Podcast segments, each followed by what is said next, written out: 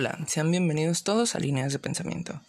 Este podcast fue creado con la intención de dar a conocer las historias que fueron creadas por el grupo de escritores que se dedicó a experimentar con la narración y con la estructura de una historia. Este primer episodio nos presenta con un lápiz y un papel. Primero se llevará a cabo la narración y después procederemos con su análisis. Con un lápiz y un papel. Los rasguños que su enorme ejército le había propiciado al caos de la región solamente habían enfurecido más a los pueblerinos. Ya no contaba con el apoyo de la capital, y la única forma de que sus hombres no fueran desterrados nada más poner un pie de nuevo en la patria suya era que volviesen victoriosos. Había por más de dos décadas intentado dominar aquellas salvajes tierras, pero en la última batalla recibió una estocada que lo dejaría inconsciente el tiempo suficiente como para que, a su despertar, su armada estuviera fragmentada y debilitada.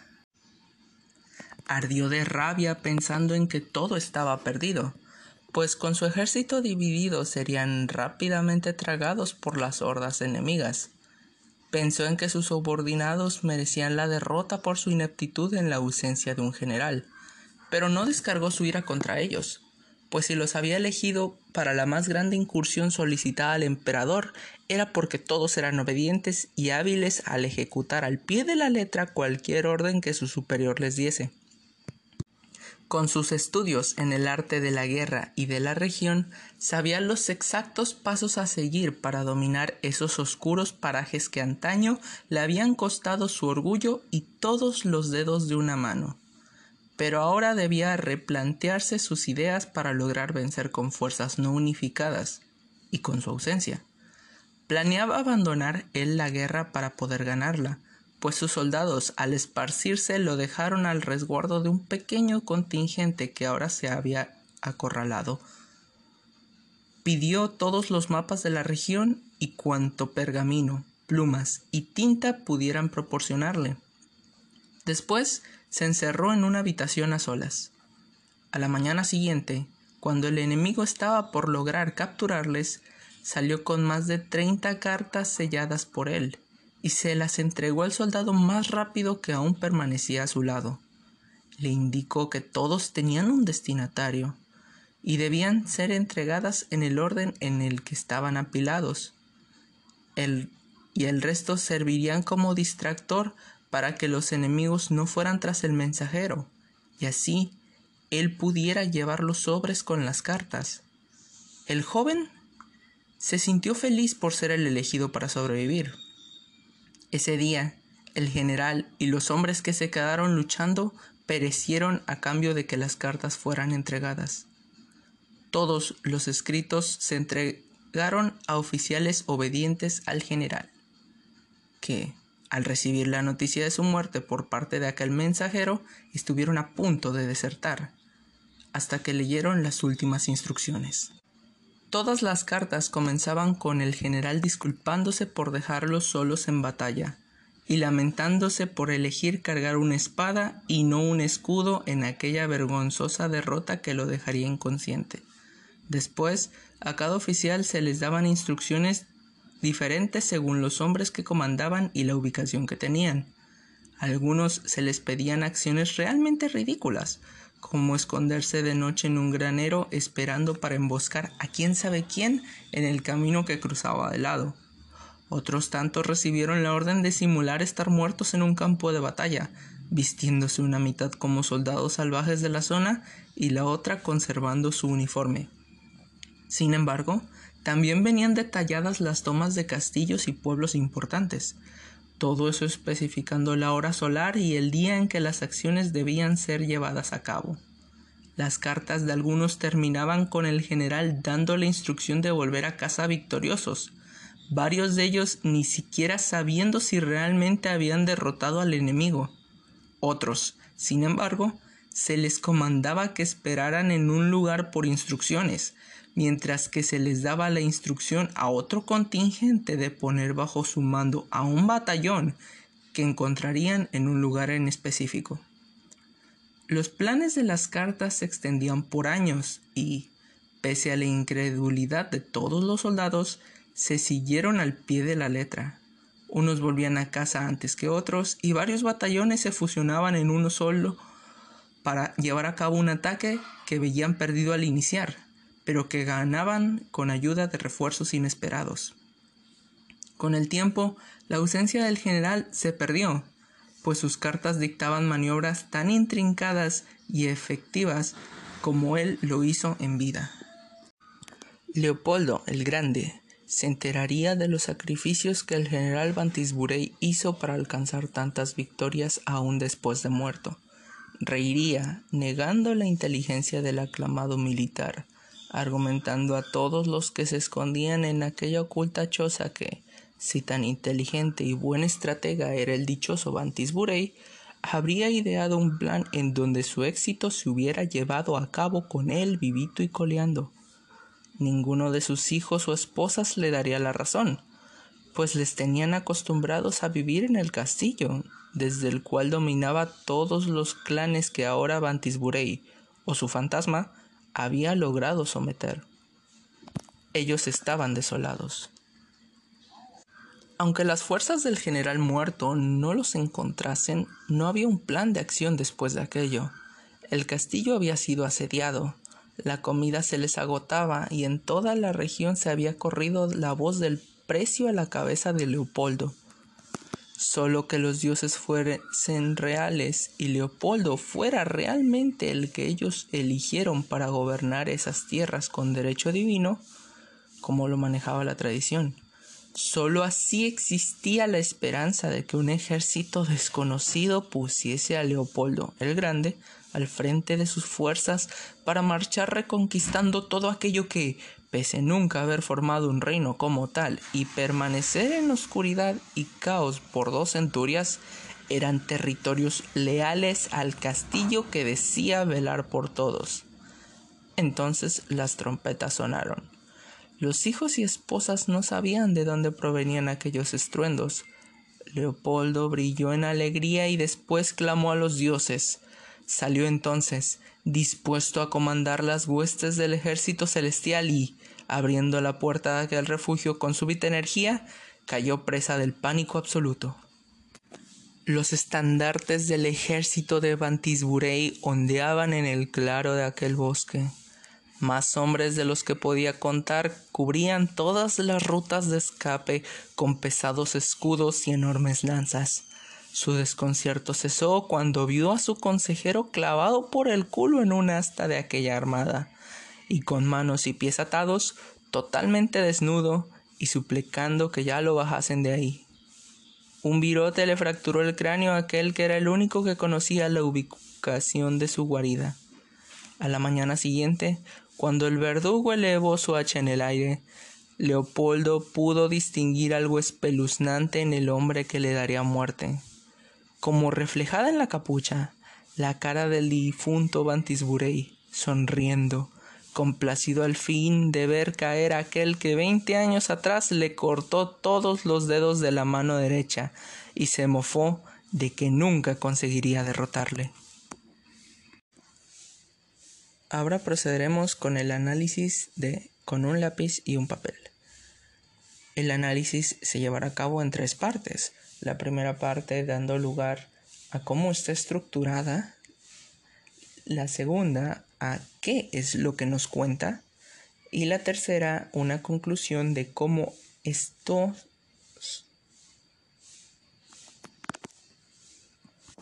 Ahora procederemos con el análisis de con un lápiz y un papel. El análisis se llevará a cabo en tres partes. El primero será analizando la estructura, el segundo analizando la historia en sí misma y el tercero será una conclusión de cómo es que los dos elementos, una buena estructura y una buena historia para contar, nos puede llevar a un relato que funcione en lo que quiere transmitir. Para empezar, empezamos con un lápiz y un papel y nos habla sobre un ejército que está debilitado y que está comandado por un general que no se nos entrega su nombre. Esto, hablando ya con el autor, nos dice que es porque nos quiere poner, poner directamente en el papel de los generales, no del general del que nos está hablando, no, sino que es como una leyenda, la leyenda del general que escribió cartas y ganó una guerra aún estando muerto. Esto sinceramente a mí me parece bastante original porque nos relata primero cómo él se vio perdido y las razones. Y algo que se nota mucho en todas las líneas de pensamiento es que tratan de ser relatos breves, por lo cual tenía que darnos toda la información necesaria nada más empezar. Y por eso es que nos empieza diciendo que ya ha perdido, que la expedición ha sido un fracaso, pero que él todavía tiene un lápiz y un papel. Después procede a describirnos el tipo de instrucciones que se le dan a todos los generales. Y esto sirve como alivio cómico porque es como el grueso de lo que es entretenido de leer. Y esto es muy importante porque siempre, siempre que queramos dar un mensaje tenemos que darle al lector cosas entretenidas para leer o a nuestro radio escucha o a nuestro editor incluso.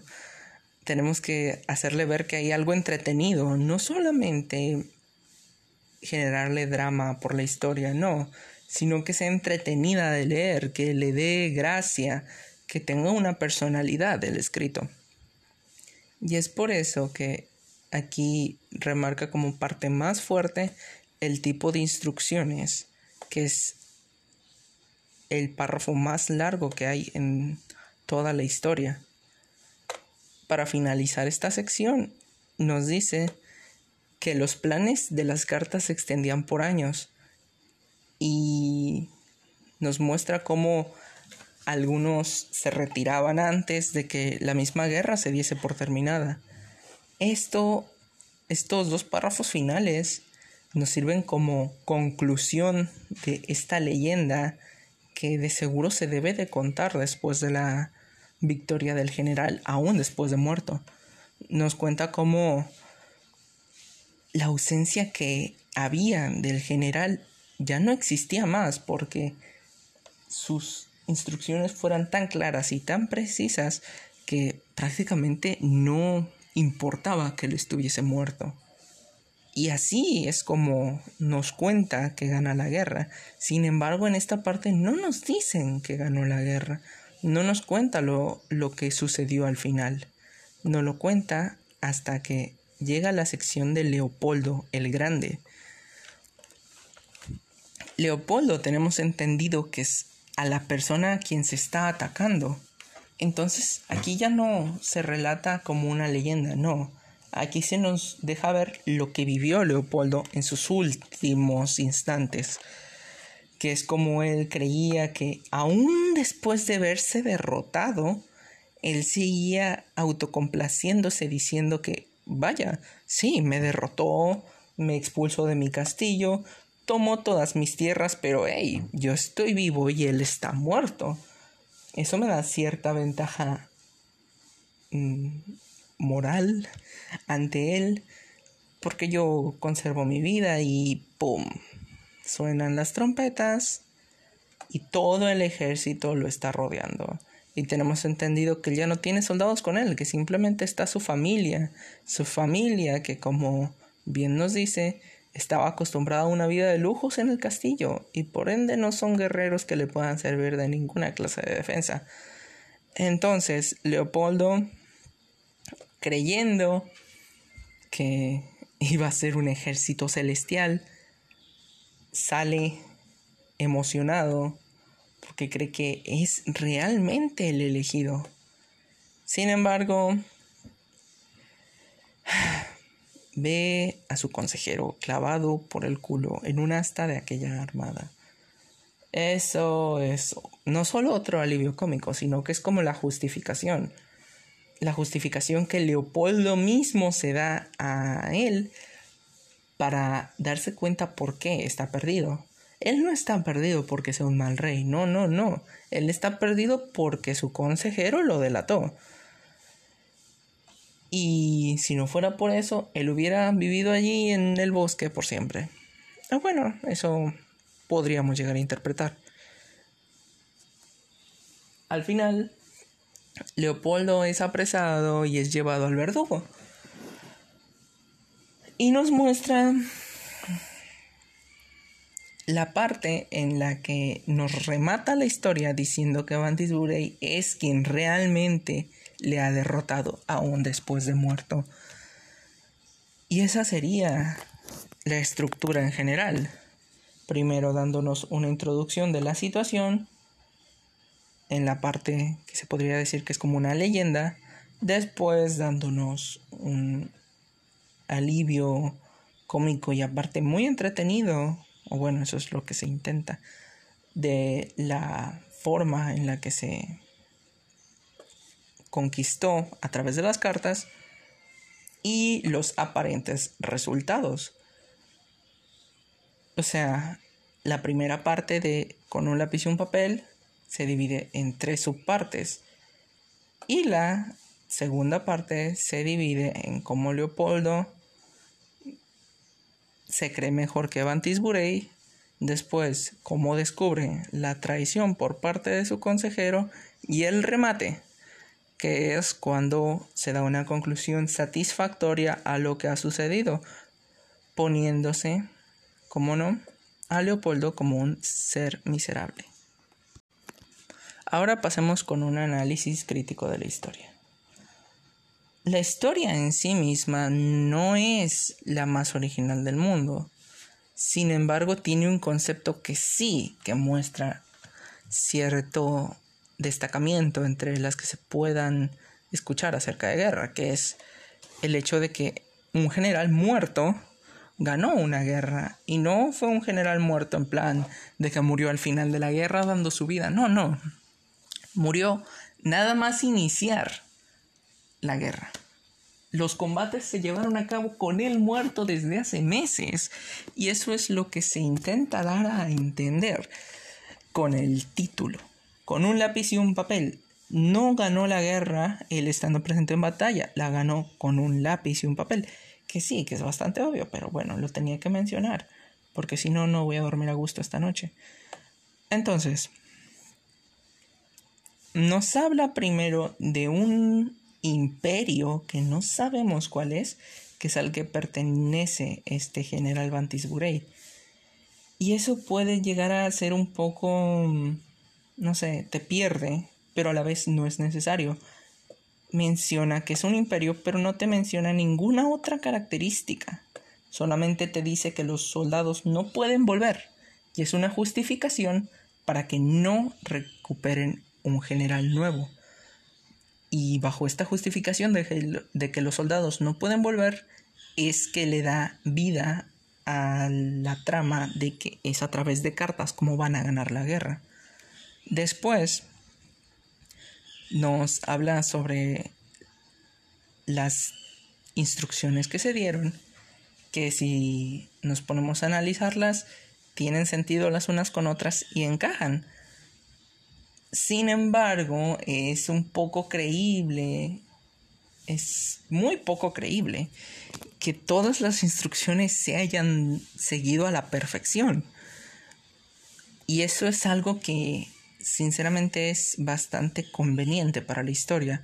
No lleva a cabo un análisis profundo, sin embargo, bueno, por la misma duración de las líneas de pensamiento se entiende que no te cuente acerca de repercusiones sobre que tal o cual comandante no siguió las instrucciones al pie de la letra. Se asume que todos las siguieron, pero se sabe que en un mundo realista esto no ocurre. Y el hecho de que no nos hable de casos en los que no se siguieron las instrucciones al pie de la letra deja ver cierto desaprovechamiento de la trama, porque pudo haber dado bastante juego. Sin embargo, por cómo termina la historia de siendo el remate con Leopoldo y no con la misma leyenda, nos da a entender que eso no es importante. Lo importante no es los errores que hubo, lo importante es la gran hazaña de haber comandado un ejército estando muerto, de haber previsto todo lo que iba a ocurrir, que eso es otro punto, es bastante poco creíble que un general en su lecho de muerte sepa cómo van a actuar los enemigos, porque en una guerra no solo es importante saber cómo vas a mover tú tus fuerzas, sino también cómo van a actuar los enemigos y responder frente a sus actos. Una respuesta inmediata que él estando muerto era imposible que diesen. Nuevamente volvemos a la justificación de que esta primera parte se cuenta a modo de leyenda, una leyenda de gran victoria, de una hazaña increíble, de un triunfo inmortal. Y es por eso que no se va a hablar de lo que estuvo mal y muy probablemente no se recuerde lo que estuvo mal. Y entonces, bajo estas aclaraciones, podemos seguir con la segunda parte de la historia, que es la de Leopoldo el Grande. Que si bien se podría llegar a decir que es parte de la leyenda, se duda, porque aquí nos habla de sus pensamientos internos. No nos habla sobre cómo se encontró a Leopoldo entre el bosque y lo pudieron decapitar gracias a que su consejero lo delató.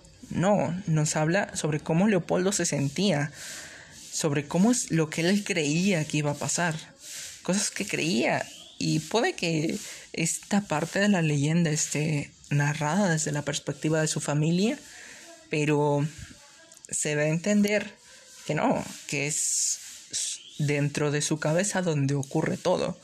Entonces, el hecho de que el mismo relato termine justo cuando se da a entender que el verdugo le decapita, nos deja clara la situación de que esto ocurre, esta narración es omnipresente dentro de su cabeza.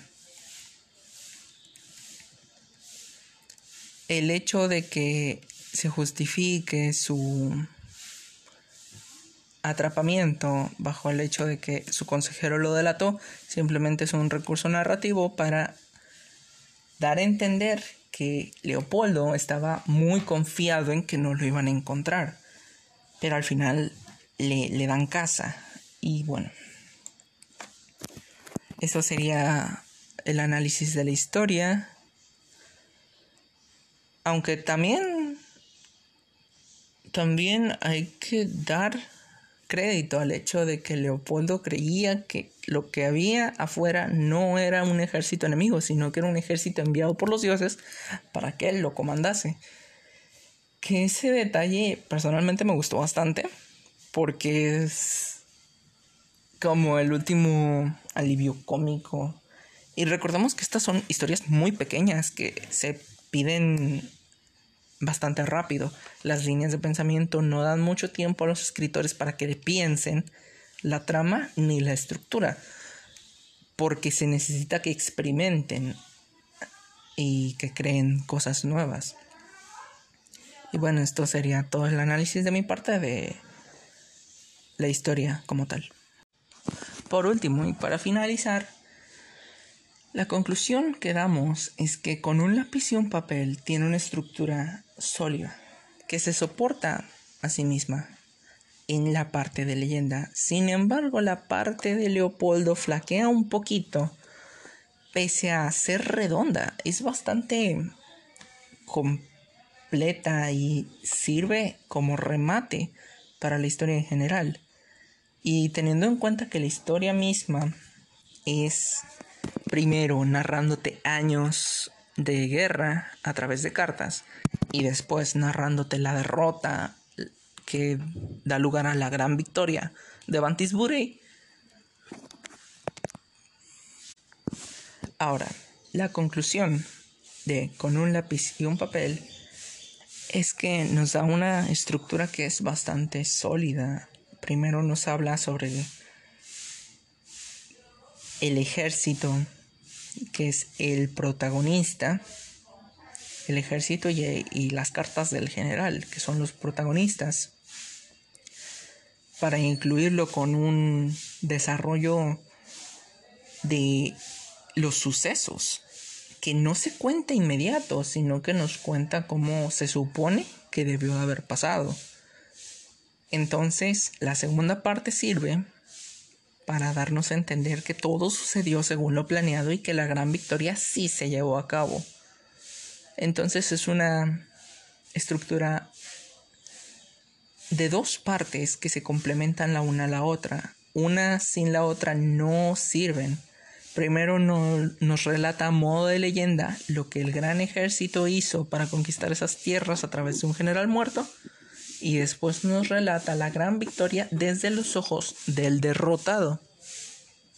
Entonces, la gran victoria, sin que se nos cuente que fue a través de cartas, no sirve de nada. No nos daría nada leer acerca de Leopoldo siendo derrotado por un ejército de un general muerto. No nos especifica nada. Es por eso que se tiene que leer antes la trama de el general Bantisburey y la forma en la que ésta se explica y se aclara es bastante gratificante. Sin embargo, sí puede pecar un poco tanto la historia como la estructura en ser bastantes explicativas. Se repite varias veces y se trata a Leopoldo como un personaje muy plano, pese a que tiene el título de rey también bastante estúpido. Se trata como alguien que realmente cree en sí mismo a tal punto de que los dioses lo van a salvar y él no tiene que hacer nada para salvarse. Y eso también sirve como justificación del hecho de que un ejército sin general le haya podido derrotar, porque no era alguien brillante, vamos. Y bajo esta primicia de que el enemigo no era brillante y de que eh, mismo se menciona que los clanes estaban separados y había oscuridad y caos, se nos da a entender que la victoria pudo haber estado ganada desde un principio si no hubiera el general Bantisburey elegido una espada en vez de escudo en esa fatídica derrota que le costaría su vida, pero no la guerra. Muchas gracias por escuchar este podcast. Líneas de pensamiento se emite cada semana. Escúchenos y disfrute con la siguiente historia.